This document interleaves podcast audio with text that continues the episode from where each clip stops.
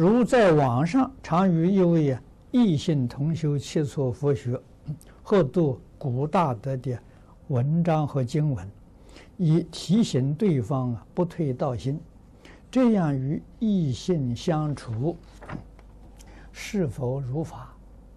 啊，是否犯了重大的戒？